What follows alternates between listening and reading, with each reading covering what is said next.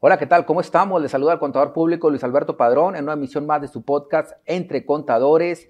Y en esta ocasión tenemos un invitado de lujo. Él es nuestro presidente del Instituto de Contadores Públicos de Nuevo León, Abel Garza. ¿Qué tal, Abel? ¿Cómo estamos? Este, muy bien. Este, buenos días, Luis, y muchas gracias aquí por la invitación y por esta ardua actividad que tienes este, que, pues, de realizar este tipo de entrevistas a todos los asociados del instituto, por el bien de, pues sí que todos nosotros. Este, gracias por ello, mi estimado. Muchísimas gracias a ti, Abel, por darnos la, la oportunidad. En esta ocasión, Abel nos viene a hablar de la problemática y los nuevos requisitos en materia de cumplimiento de fusión de sociedades. ¿Dónde estábamos en el año 2021 y cómo se nos vienen complicando las cosas para el año 2022? Abel, para entrar en contexto, la reforma fiscal 2022, al parecer, las aguas tranquilas. No hubo eh, reformas en materia de incremento de impuestos, pero sí se dotó a la autoridad tributaria de mayores herramientas de fiscalización y control. Entre ellas, bueno, pues estas impactaron al tema de fusión eh, de sociedades. Dos grandes cambios, Abel. El tema de eh, la razón de negocios como requisitos para la fusión de sociedades y el tema de la dictaminación de las empresas involucradas en dicha fusión.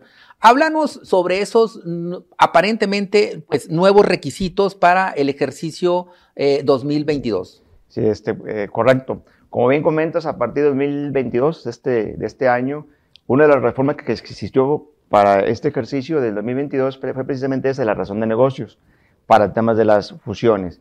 ¿Qué es lo que está persiguiendo la autoridad este, con este tema?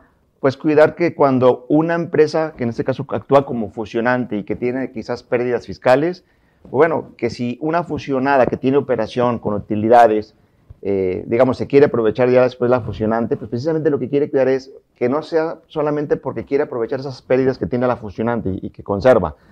Por supuesto que por ahí está el, requisito de que deben de tener los mismos, los mismos giros para que puedan ser aprovechadas pero realmente lo que está buscando es que no solamente sea esa la razón, además que todo, que no sea un tema fiscal, sino que sea un tema de negocio. ¿Cuál puede ser un, tema de negocio? Pues que precisamente demostrar que existen sinergias comerciales entre las empresas que demuestren que realmente van a tener este, mejores, eh, digamos, resultados, ¿no? Con motivo precisamente de esas sinergias. O bien que muchas veces tienes cascarones, muchas empresas que realmente no tienen actividad y que te cuestan mucho administrativamente hablando, y que bueno, pues también tienes ahí una razón pues para realmente simplificar en este caso la estructura de, algún grupo. Entonces ahí nada más tener cuidado, o sea, la recomendación es tener cuidado con esa parte de, la razón de negocios a partir de este ejercicio de 2022 este, y pues evitar, evitar tener ahí discusiones con las autoridades fiscales por este tema. Abel, este podcast también, aparte de contadores y abogados, llega también a estudiantes y no solamente de la carrera de contaduría, llega a emprendedores, a empresarios y para tener en contexto el tema del concepto de fusión de sociedades, bueno, pues esta se para entenderla coloquialmente, sería la unión de dos o más empresas en una sola, ¿no? Donde se da la empresa fusionada y la empresa eh, fusionante. Que es, la que, que, la que, subsiste en este caso la fusionante. De. ¿sí? O puede haber fusiones también en donde pues, eh, existe una empresa A y una B, y las dos desaparecen y se crea una nueva empresa C.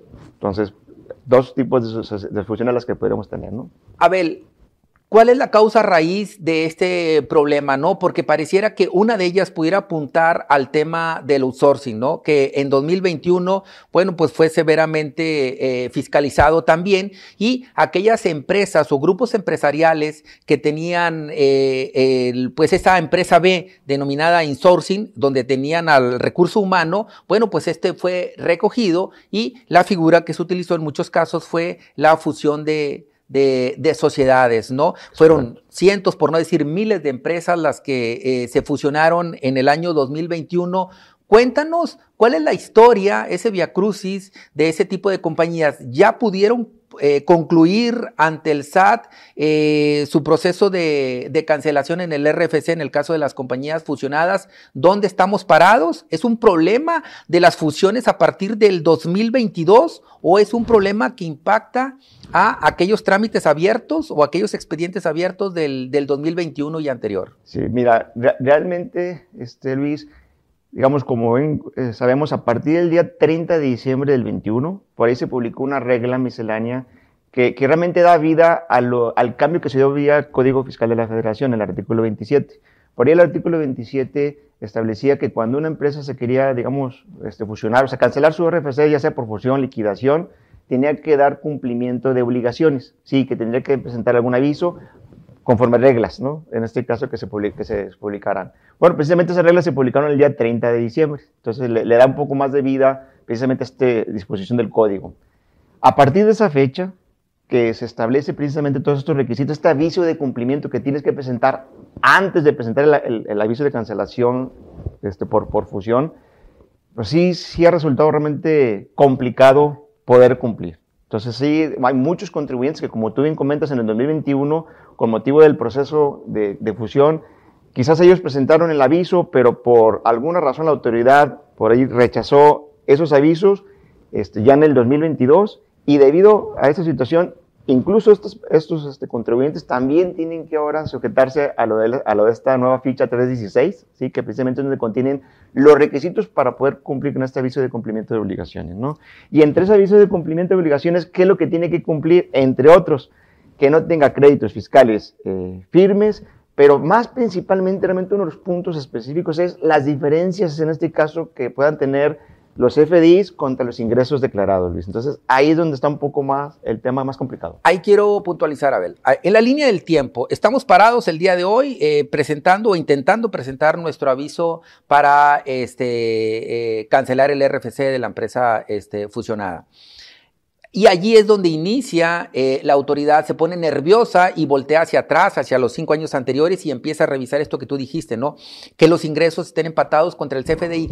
¿Qué problemáticas ves en eso? Porque pues prácticamente nunca van a, eh, coincidir literalmente, pero sí hay algunos conceptos de conciliación. ¿Cuáles pudieran ser esos conceptos de conciliación en los CFDIs y versus los ingresos reconocidos por parte de la compañía? Sí, existen pues, una diversidad definitivamente de, ingresos que no pudieran coincidir. Entre ellos está la fluctuación cambiaria tema, por ejemplo, de enajenación de activos, porque se juega en este caso la, utilidad, no el ingreso, entre otros, ¿no? Este, pero también existen algunos que tienen algunos contribuyentes más que todo en el tema de algunos FDIs que, que, se cancelan, pero se cancelan a través de notas de crédito.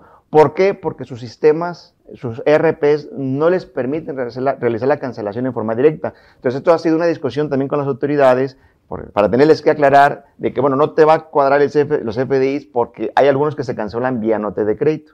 Entonces ahí es donde tenemos que también estar lidiando con la autoridad para explicarles este tipo de situaciones y que al parecer ha aceptado. Sin embargo, ya en la práctica, cuando realmente queremos ya presentar el aviso y como siguen o permanecen en esas diferencias, para poder hacer este trámite es donde se complica porque no hay una respuesta realmente por parte de la autoridad cuando se, digamos, se le aclaran esas diferencias, ¿no? Entonces, eso es lo que realmente complica el poder ya tener un estatus de qué es lo que pasa ya con, con esa aclaración de esas diferencias. Ahora, si no logras aclararlas, obviamente el trámite no avanza, la autoridad te lo detiene. Correcto. Ahora, vamos a suponer que ya avanzó y ya te lo autorizó y eh, ya se logró la cancelación del RFC de la empresa fusionada. En esa línea del tiempo hacia adelante, ¿Qué nos espera los próximos cinco años? ¿Ya es una carpeta cerrada o la autoridad va a estar observando el caso de las operaciones eh, relevantes? ¿Y cuáles serían esas operaciones relevantes que la autoridad estaría poniendo el focus? definitivamente la autoridad, el hecho de que tenga esta facultad de este aviso, tiene cinco ejercicios para definitivamente aplicar sus facultades de comprobación. independientemente de que haya hecho una, digamos, revisión, digamos, por anticipado, tiene los cinco este, ejercicios de facultades de comprobación que podría aplicar. Eh, y pues como tú bien comentas, pues todas las operaciones relevantes que se podrán dar con motivo de cambio de accionistas, eh, si con motivo ya de la fusión después generan operaciones entre partes relacionadas, que también se tienen que, este, eh, que informar como parte de las operaciones relevantes.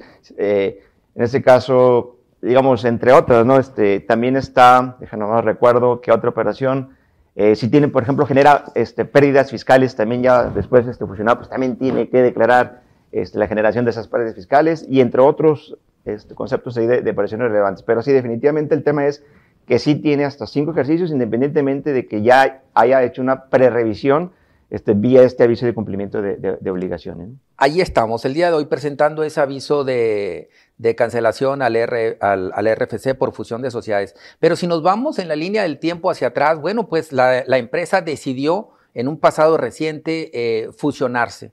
Y pareciera que si nos vamos al librito, a la ley de sociedades mercantiles, pues en aproximadamente 125 días se pudiera concluir el trámite de, eh, en materia jurídica, es decir, extinguir jurídicamente la empresa. Desde que se presenta pues la publicación de la convocatoria para la asamblea respectiva, se acude a la asamblea, se publica en la Secretaría de Economía, eh, si hay algún apartado de algún aviso a la Comisión Federal de Competencia, se aplica, pues se presenta y subirlo o montarlo al Registro Público de Propiedad y Comercio, esperar los 90 días. Ese reloj suma aproximadamente 125 días, cuatro meses. ¿Cuál es la realidad? Cuatro meses y al día siguiente presentas tu cita y ya tienes tu cancelación al RFC. ¿Cuál es la realidad en materia de cancelación de fusión de sociedades? La realidad es que existe un divorcio. y déjame me explico a qué me refiero con, divorcio. De que para efectos legales tú puedes llegar a concluir tu trámite ¿sí? y, y ya tienes realmente realizada desde el punto de vista legal tu fusión, pero el trámite de, para efectos fiscales de la cancelación del RFC pues continúa porque no puede realmente dar, digamos, cumplimiento por diversas, por las razones que ya comentamos ahorita, ¿no? Que se complica, que las diferencias, que presentas algún trámite, te, este, te, dicen que no están de acuerdo por X motivo. El problema es que en el segundo trámite lo, revisa alguien distinto de la autoridad y quizás en el primer requerimiento ya cumpliste con lo que estaban solicitando y en el segundo piden algo distinto a lo que solicitaron en el primero y así sucesivamente. Entonces, todo eso también complica este, definitivamente y el, el, hecho de no poder tener comunicación también con la autoridad para tratar de entender qué es lo que están buscando, qué es lo que, digamos, eh, qué, qué, cuál es la duda específica que ellos tienen sobre el trámite, pues también complica el tema de los tiempos. Entonces, ¿esto qué, qué hace? Que nos tardemos para efectos fiscales en obtener la cancelación del, RFC y ahí es donde tenemos el divorcio, de que ya para efectos legales ya, ya está realizada la fusión, pero para efectos fiscales se, se continuamos con el RFC vivo. ¿Y qué es lo que pasa? Si no presentas pagos provisionales y todas las obligaciones que conlleva el estar inscrito en el RFC, pues irías a crear multas por el hecho de que sigues con el RFC activo. Entonces, aunque estás ya fusionada, pues continúas presentando las declaraciones de los pagos provisionales al menos e incluso de la anual, si llegase a extenderse, de la empresa fusionada cuando realmente legalmente ya no existe, ¿sí? Para efectos legales. Sin embargo, debido a que, digamos, existe este divorcio, pues no queda otra opción más que seguirlos presentando para evitar, insisto, las, las multas este, que pudiera aplicar en este caso la, autoridad fiscal. Perfecto, sí, pues es un problema muy grave, ¿no? Lo que mencionas ahorita de que jurídicamente la compañía ya no existe, ya está extinguida, pero fiscalmente, pues tiene que seguir continuando con sus obligaciones fiscales de presentar las declaraciones eh, correspondientes. ¿Qué sucedería en el remoto caso e improbable donde la autoridad le negase la cancelación en el RFC porque dice, ¿sabes qué? Aparecieron operaciones relevantes posteriores a, este trámite o de manera anterior no quedo satisfecha. ¿Por qué? Porque sigo trayendo diferencias entre los ingresos declarados versus eh, los que aparecen en los FDIs. ¿Cuál sería la recomendación de Abel Garza? Habría que atender a qué es lo que está en su caso eh, argumentando, o argumentando la autoridad para cancelar el, en este caso el, eh, digamos, el, negar, en este caso la cancelación de la RFC.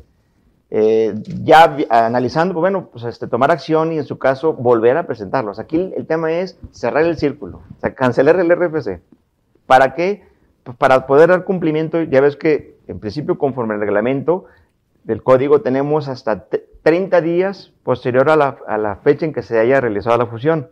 Que aquí dirás, oye, pues entonces ya estaríamos fuera del plazo. ¿Sí? Porque con todo lo que se están tardando, realmente los 30 días posteriores al, mes siguiente de la fusión, realmente no nos daría para, dar cumplimiento y que en su caso la, fusión no se considere enajenación, ¿sí? Entonces, para esto, en, el mes de marzo, si mal no recuerdo, se, se publicó una regla, la 2525, ¿sí? Que te, digamos, te extiende, o más bien te interrumpe el plazo, ¿sí? De esos 30 días que estamos hablando, para que, digamos, el aviso por cancelación eh, no se entienda que está presentado fuera de plazo, siempre y cuando esté vigente este aviso de cumplimiento de obligaciones, de que estamos hablando de la, de la, ficha 316. Mientras que esté vigente, el plazo de estos 30 días se interrumpe. Entonces, el tema de, la, que se pueda considerar enajenación de acciones, la fusión, por el tema de que no estoy cumpliendo con el aviso, con esto lo interrumpo. Entonces, eso es bien importante, estar bien atento siempre a través del portal de SAS, revisando cuál es el estatus de este aviso, para que en el momento en que, si, te lo rechazan, pues volverlo a presentar para seguir interrumpiendo ese plazo de los 30 días, ¿no? Insisto, con el ánimo de evitar de que la autoridad pueda, digamos, argumentar que como está presentado fuera del plazo, entonces esa fusión que eh, habiendo ya cumplido todos los requisitos por este tema, te pueden decir si se considera enajenación. Pero bueno, otra vez, eh, realmente esta regla 2525 pues te ayuda a que realmente puedas controlar este tiempo de los 30 días, ¿no? interrumpirlos.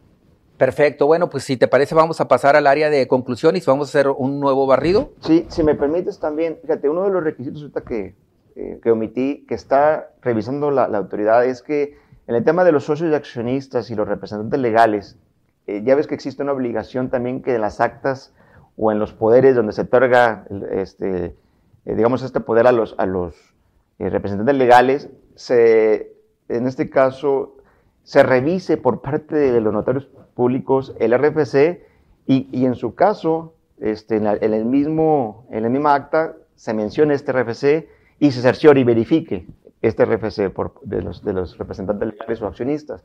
Bueno, este ha sido otro de los temas que también la autoridad ha estado revisando y que ha estado, en su caso, solicitando, eh, digamos, cartas aclaratorias por parte, en este caso, del notario, en donde confirme que sí verificó y en su caso establezca cuál es el RFC de estas personas. Esto también ha estado este, demorando un poco el tema Ahora, de los Este tipo de problemas o demoras no son propias nada más de fusión de sociedades, Abel, que esto implicaría otros programas, en el caso de liquidación de compañías también, es un severo problema, el caso de constitución de empresas traemos también otro, otro severo problema. Incluso hasta para suspender compañías también la autoridad se está mostrando bastante renuente. Si te parece, vamos a pasar al área de conclusiones. Estamos con Abel Garza, él es presidente del Instituto de Contadores Públicos de Nuevo León y estamos hablando del tema de los trámites y todas estas barreras que se presentan por parte de la autoridad para poder eh, liquidar eh, a este tipo de, empresas.